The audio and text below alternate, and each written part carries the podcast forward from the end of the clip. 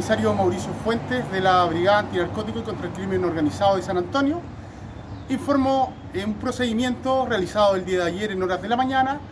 en la comuna de Algarrobo, en el cual se logró la detención de un sujeto, el cual a través del sistema de denuncia seguro se recibió información de un cultivo ilegal de plantas de cannabis. Los oficiales policiales de esta brigada concurrieron al lugar logrando la detención del sujeto, además de la incautación de 95 plantas de cannabis sativa, las que tenían una altura promedio de un metro a un metro y medio aproximadamente.